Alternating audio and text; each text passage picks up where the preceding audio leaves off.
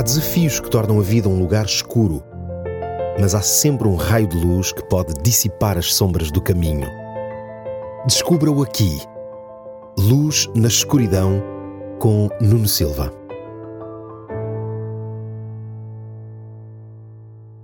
Há momentos na vida em que nos deparamos com grandes obstáculos ou grandes desafios.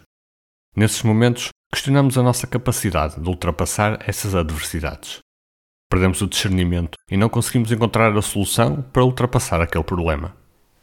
Ligamos aquilo que na gíria se chama de complicómetro e vamos em busca de esquemas de elevada complexidade para defrontar o desafio que surgiu na nossa vida.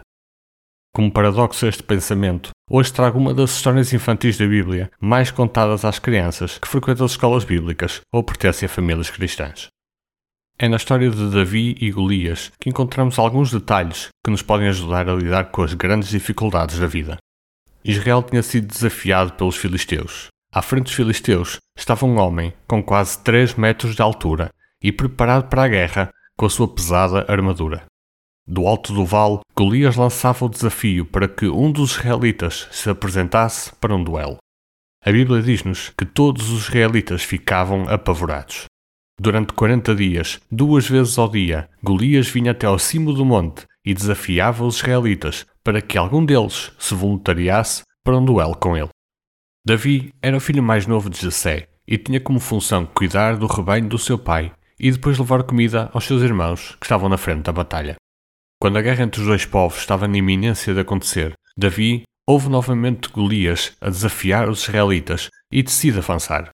Davi entendeu que o desafio não era apenas contra o seu povo, mas contra o seu Deus, e por isso tinha a certeza de que Deus estaria do seu lado.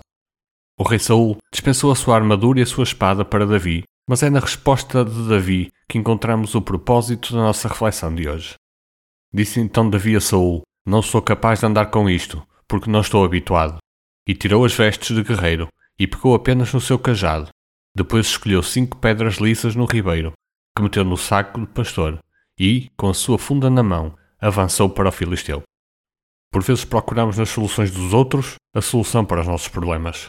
Pegamos nas suas armaduras e tentamos usar na nossa vida, e não compreendemos que o facto de usarmos aquilo que não é natural em nós não nos vai ajudar a resolver as grandes dificuldades da nossa vida.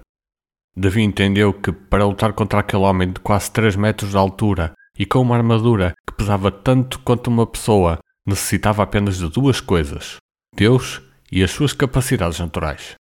Essa é também a receita para os gigantes na nossa vida.